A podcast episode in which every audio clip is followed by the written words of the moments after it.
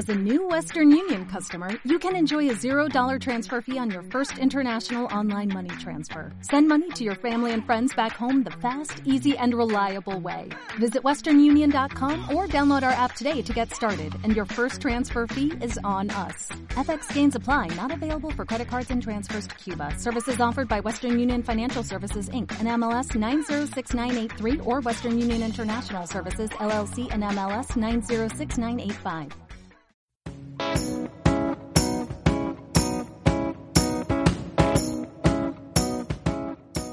Muy buenas a todos, ¿cómo andan? Bueno, quinta edición de este podcast del Grupo Joven Círculo Rojo. Vamos a tener como invitado especial a Martín Litvak, que es abogado, él vive en Miami.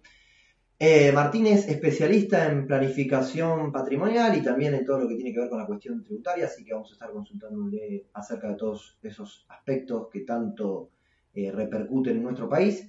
Y por último, en el último segmento del podcast vamos a estar hablando con Renzo y con Chiche acerca de la problemática entre el gremio de camioneros, encabezado por Hugo Moyano, y la empresa Mercado Libre. Quédense con nosotros. Bueno, y ahora sí vamos a hablar con nuestro invitado especial que está en Estados Unidos, Martín Lidbach. Martín, ¿cómo estás? Bien, bien, ¿vos? Todo bien, por suerte. ¿Qué, ¿Cómo anda todo por allá en los Estados Unidos con el tema de- del, del COVID?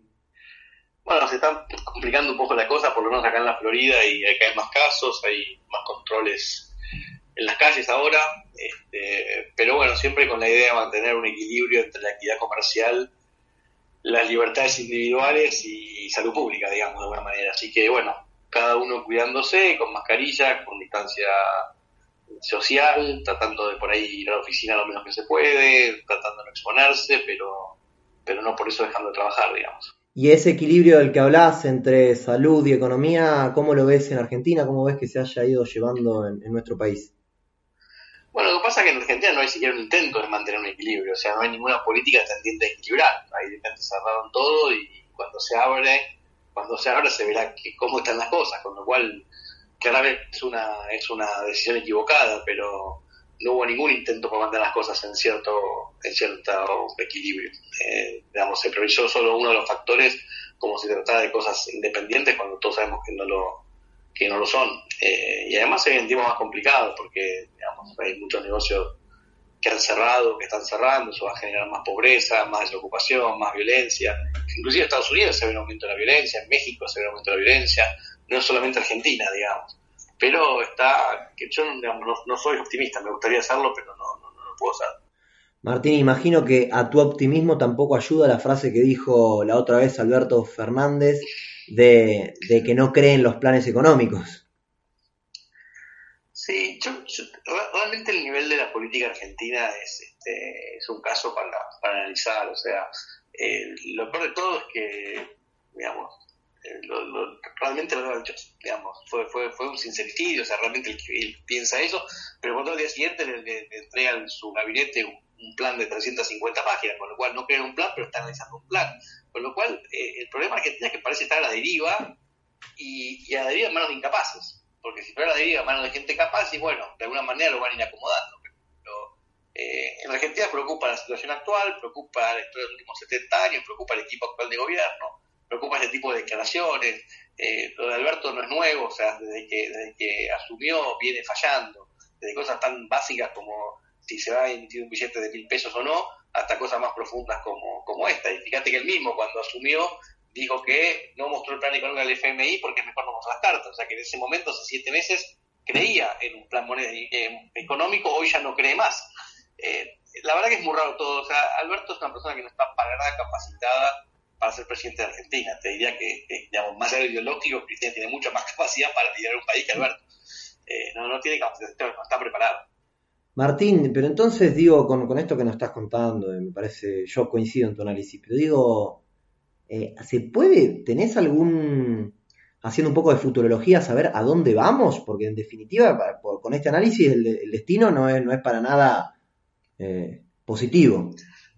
No, es que yo, a ver, yo lo, lo dije siempre, lo hemos hablado contigo en algún momento. Yo creo que acá este, el país lo maneja Cristina, lo maneja Máximo, lo maneja Kicillof, lo maneja la Cámpora, ellos tienen un plan de ir hacia Venezuela, lo han acelerado con la pandemia, como muchos de nosotros en el sector privado aceleramos por ahí nuestra digitalización o algunos procesos que tenemos en la oficina. La, la, la, la pandemia hizo que muchos aceleráramos cosas, en el caso del gobierno argentino aceleró el giro hacia Venezuela y a mí Alberto me da esa sensación un pobre tipo que aceptó cumplir un rol por su ego y no sé por alguna otra cosa más, le gustó ser presidente, eh, clarísimamente no maneja las riendas del país, tampoco se opone. Eh, yo no creo en la teoría de las dos cabezas, lo dije siempre, acá claramente quien gobierna es Cristina o el bando de Cristina o el kirchnerismo, como quieras llamarlo, y ese fue el acuerdo con Alberto, acuerdo del cual él no está dispuesto a, salir. Así que yo no veo que esto vaya a ningún lugar este, agradable de corto plazo.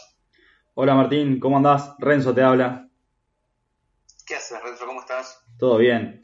No, yo, te quería consultar el hecho de qué tan factible ves acá en Argentina que tanto personas como empresas eh, comiencen a, irse a otros países, tanto de la zona como podría ser Uruguay, como otros más eh, de acá limítrofes, ¿o no? Mira, hoy, he hablado con un amigo venezolano que me decía, me llama la atención eh, las discusiones que tiene ahora en Argentina son las que teníamos nosotros en el año 2000, 2002, 2003, donde la gente se discutía si la gente le daba culpa o no irse del país eh, digamos, se veía mal el que se iba porque se estaba como salvando solo y el que se quedaba. Hay como una disputa por, ese, por, esos este, conceptos, digamos, eh, que yo empiezo a ver en Argentina, gente que dice, no, hay que quedarse y luchar por el país. Y, hay otros que dicen, no, yo ya me cansé, vengo de, nueve default, de cinco confiscaciones de activos, yo me voy a cualquier otro lado, sea Uruguay o sea Bahamas. Eh, yo veo mucha gente con, ganas de irse. El otro día leía un, un informe de Infobae que hablaba de 8 de cada 10 se quieren ir, imagínate que si lo es cierto, está diciendo que hay gente que se dedica a la política o que cobra planes igual se quiere ir, porque la mitad del país este, cobra planes o se dedica a la política, o sea, esa, esa, esa, esa este, ecuación de haber dado 5 de cada 10 se quieren ir, pero se quiere ir 8, hay gente que está cobrando un plan que igual se quiere ir, o sea, que se da cuenta que no hay futuro en Argentina. Eh, acá, acá, digamos, en Argentina, si no hay un cambio realmente drástico, en serio, pero en serio, en serio, no estamos hablando de un chiste acá. Un cambio drástico no es que venga Macri de vuelta, eso no es un cambio drástico. Un cambio drástico es que Argentina entienda que necesita un modelo liberal y venga lo que Murphy, este, no viral. Entonces, si hay un cambio drástico, Argentina puede salir como salieron las repúblicas bálticas, como salieron los países escandinavos, como salió Irlanda, un montón de países que fueron progresando y mostraron otro tipo de, cuestiones. Pero si no vamos a mantener peronismo eh, versus radicalismo sus distintas faceta me parece que el país no va a salir. Martín, y te consulto, eh, porque bueno, ahora quedan, no sé, tres años más eh, por ahora de, lo que es el gobierno este. ¿Vos ves que el peronismo, que además siempre tuvo más eh, facilidad para tratar con los sindicatos y capaz poder hacer el ajuste necesario, ¿Pensás que se abre alguna oportunidad como para que digan, bueno, para acá lo que tenemos que hacer, por ejemplo, es congelar los sueldos públicos, congelar el gasto público, dejar que se vaya licuando con la inflación para poder salir adelante, porque si no, con este modelo que estamos eh, implementando, no vamos, no vamos a conseguirlo? ¿Pensás que, que puede en algún momento estar esa oportunidad o la das por descartada totalmente? Yo en este gobierno peronista de izquierda, digamos, la doy totalmente por descartada. O sea, yo no creo que haya ninguna persona en este gobierno que esté dispuesta a hacer eso. Eh, no lo veo, sinceramente no lo veo. Creo que van a quedar tres años de, debilitamiento de las instituciones, tres años de debilitamiento de la seguridad jurídica, tres años de aumento de impuestos, tres años de grieta, tres años de ríos contra pobres, tres años de expulsar gente del país. Y después de eso, por ahí se toca fondo este, y hay un cambio. Eh, depende mucho de la gente, depende mucho de la gente, depende mucho de la juventud. Yo creo que si, esperamos que la política resuelva esto, vamos fritos, porque los políticos son todos iguales.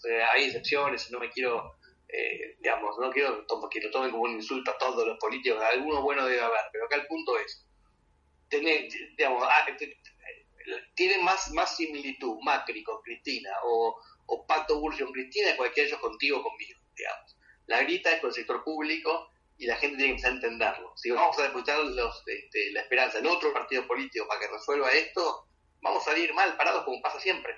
Porque pasó con Alianza, porque pasó con Cambiemos. Vamos a tener que aprender que acá necesitamos gente que no se dedica a la política, que realmente llegue al Estado de alguna manera, que le baje el sueldo a la gente. Necesitamos refundar el país. Van 70 u 80 años de, de, decadencia, no es un gobierno ni dos ni tres. Ahora, Martín, vos sabés que yo una vez escuchaba a un politólogo bastante conocido, Andrés Malamud, que él lo que comentaba es de que Argentina es un cementerio de terceras fuerzas, es decir, de que básicamente el partido de siempre más fuerte fue el justicialismo, el peronismo, y después estaba el radicalismo, donde Macri se metió, le copó la parada, pero en definitiva él habla de que, de que una tercera fuerza nunca va a llegar a, gobernar. Entonces digo, ¿cómo se puede hacer? Porque es verdad, eh, eh, la, política no es la única herramienta que tenemos para luchar contra este avallazamiento de la libertad. Pero, ¿cómo? Ah, pero vamos a tener que tener gente que esté metida en la política y que llegue al poder. ¿Me explico? No, no, estoy de acuerdo y lo que, lo que dice Malamud es correcto en algún. Eh, hay países que nunca tuvieron tercera fuerza, como fue el caso, eh, como se Estados Unidos, por ejemplo, una democracia más fuerte del mundo y no tiene tercera fuerza, aunque a veces algún tercer candidato terminó decidiendo las elecciones. Eh, eh, por dónde llevó los votos independientes y demás. Pero, a ver, en, en, en, México el PRI perdió después de, no sé, 90 años de ser fuerza hegemónica. En Uruguay el Frente Amplio demoró 30 años desde que se creó hasta llegar al gobierno. Yo creo, igual, creo que Argentina perdió una oportunidad muy grande justamente desde este punto de vista con el gobierno Macri, porque la idea era, la idea era, y hubiera sido espectacular, que Macri terminara de derrotar al peronismo, que Cristina estuviera presa, que realmente Macri tuvo al peronismo como nunca nadie en la historia que, y lo dejó vivir porque Peña pensaba y Mara pensaba que era mejor combatir contra Cristina. Se equivocaron los dos y entonces el peronismo sobrevivió y encima ahora se fortaleció y ahora va a ser mucho más difícil. Pero en el camino en que estábamos antes, uno podía imaginarse con Macri, Cambiemos, este, en la parte peronista de Cambiemos, la parte radical Cambiemos, como un movimiento socialdemócrata, como un partido demócrata estadounidense, si querés, de alguna manera, y un partido más republicano, más liberal del otro lado, que seguramente hubiera empezado en minoría, Cambiemos hubiera ganado tres, cuatro presidencias, pero con un país más normalizado, con más seguridad jurídica, con más transparencia, seguramente el liberalismo hubiera tenido la oportunidad de retomar el poder en Argentina. Eso era un, curso de acción que hace tres años parecía como posible, digamos. Hoy es absolutamente imposible. El peronismo, o sea, el problema de Argentina no es que tenga dos fuerzas, el problema es que tiene una fuerza del peronismo. Si el peronismo se va, es irrelevante si Argentina tenga 10 fuerzas, 4, 7, no me importa. El problema es que el peronismo es una mafia, no es una fuerza política, digamos. Es como decir, no sé quién escuché, ahí, ahí hablaba de, los criminales, o de, la mafia sindical, y decía, bueno, hay, gente que es delincuente disfrazada de sindicalistas, gente que es delincuente disfrazada de políticos, y eso es lo que es el, peronismo, es un conjunto de delincuentes. Martín, clarísimo tu análisis, te agradecemos todos estos minutos que te tomaste para hablar, para charlar con nosotros. Eh, ya sabes que sos un gran amigo de la Fundación Libertad y también del Grupo Joven, así que seguimos en contacto y esperamos que tus cosas sigan bien y te mandamos un fuerte abrazo. No, un placer para mí, sabes que siempre estoy a disposición. Gran abrazo para vos, para Renzo, para el resto de la gente y nada, a las órdenes. Ahí lo teníamos a, Martín Litvak, eh, bastante contundente a la hora de, analizar la cuestión política de nuestro país. Esperemos que haya alguna oportunidad de salir de esta, porque si no, eh, vamos a salir, pero con, con más pobres, como siempre, después de cada crisis. Bueno, vamos ahora sí al último segmento del podcast. Vamos a estar hablando del gran conflicto que hubo la semana pasada y que todavía persiste entre Mercado Libre y el Sindicato de Camioneros, encabezado por Hugo Moyano. Para eso tenemos a, Renzo y a Chiche para hablar de esto. Chicos, ¿cómo andan? Hola Nacho, ¿cómo estás? Buenas, ¿cómo estás? Bien, todo bien. Bueno, a ver, cuenten qué, qué pasó la semana pasada. Bueno, el conflicto se genera porque el sindicato de camioneros está reclamando que 1.300 trabajadores eh, afiliados al sindicato de carga y descarga eh, quiere que se pasen al gremio de, camioneros. Al, de Moyano. Sí, exactamente. Eh, los trabajadores no quieren. ellos dicen que están mejor, que cobran mejor y se sienten más contentos con el sindicato de carga y descarga. Y encima le hicieron un piquete, ¿no? Le hicieron un piquete y están perjudicando bueno, a todas las personas que, compraron. Ni hablar. Encima, eh, no solamente los trabajadores se ven perjudicados, sino toda la gente indirectamente se ve perjudicada. 200.000 paquetes se demoraron en, llegar, en ser entregados. Eh, en todo este periodo de, problemas y piquetes que hubo. Sí, en ese caso son directamente perjudicados, ¿no? Porque son consumidores que hacen las compras a través de esta plataforma electrónica y además me imagino todas las, las las pymes que, que venden a través de, de, Mercado Libre y que en este momento tan delicado deben estar solamente, algunas que todavía tienen que estar cerradas y no pudiendo hacer las ventas al público físicamente, digo, que dependen de la plataforma. Sí, exactamente. Eh, es un hecho que, que, se dice normalmente, pero que bueno, ahora toma más, está claramente a la vista de que los sindicatos tienen eh, intereses propios y actúan en, en, beneficio de sus afiliados, no en, en favor de todos los trabajadores versus los empresarios como se plantea normalmente. A ver, de esto me hago cargo yo, ¿no? Pero para mí Moyano es un mafioso que lo único que quiere es eh, vincular más gente para tener más cuotas sindicales, no le importan los derechos de los trabajadores. Lo, lo, gran parte, buena parte de los sindicalistas argentinos creo que, que se manejan así, si no miren cómo viven, que tienen mansiones y demás y todas esas cuestiones. Es la, es la política de, mediante la ley, poder este, ¿no? poder eliminar derechos a otras personas y, y poder eh, extraer o sacarle el dinero a, a trabajadores, ¿no?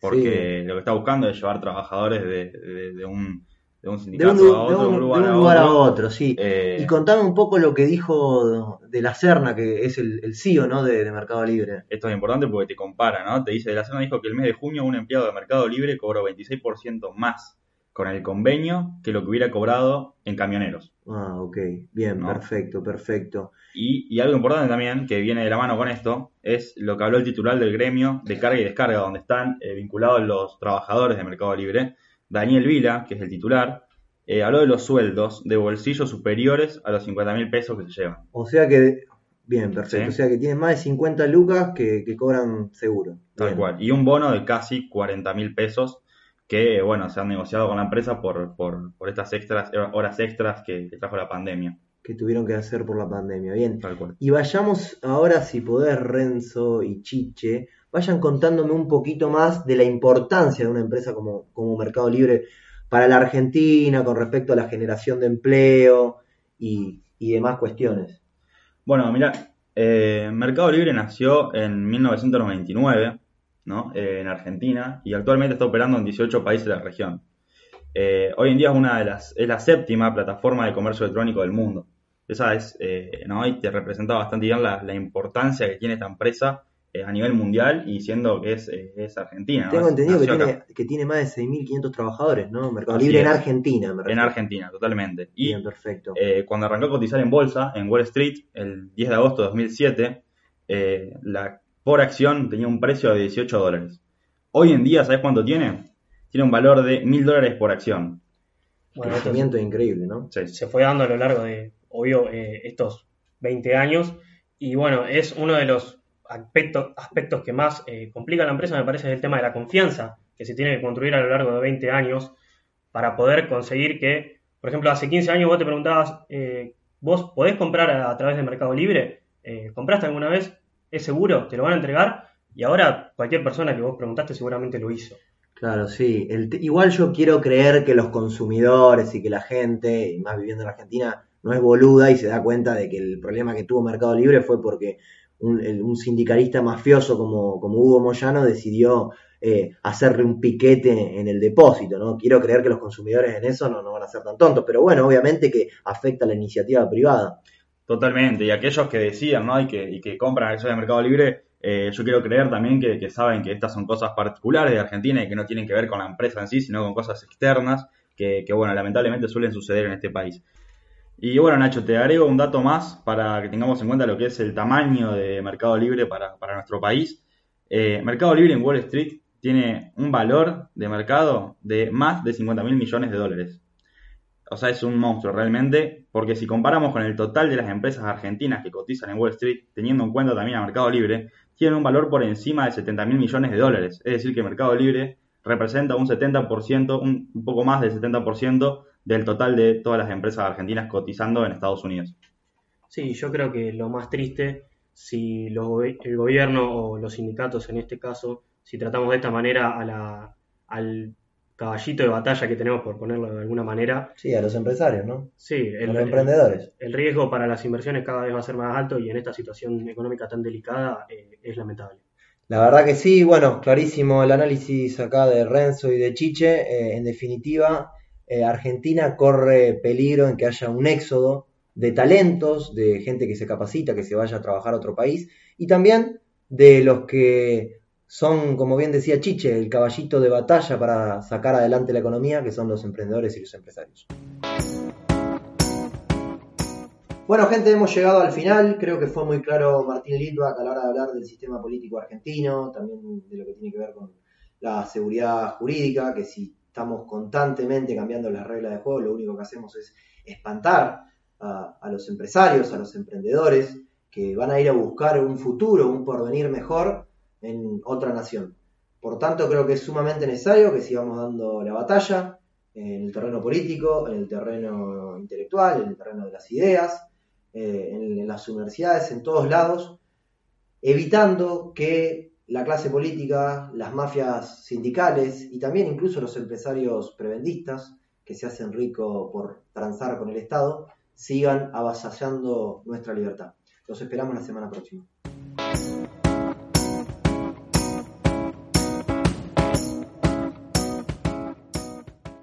When you drive a vehicle so reliable it's backed by a 10-year, 100,000-mile limited warranty, you stop thinking about what you can't do and start doing what you never thought possible. Visit your local Kia dealer today to see what you're capable of in a vehicle that inspires confidence around every corner. Kia, movement that inspires. Call 800-333-4KIA for details. Always drive safely. Limited inventory available. Warranties include 10-year 100,000-mile powertrain and 5-year 60,000-mile basic. Warranties are limited. See retailer for details.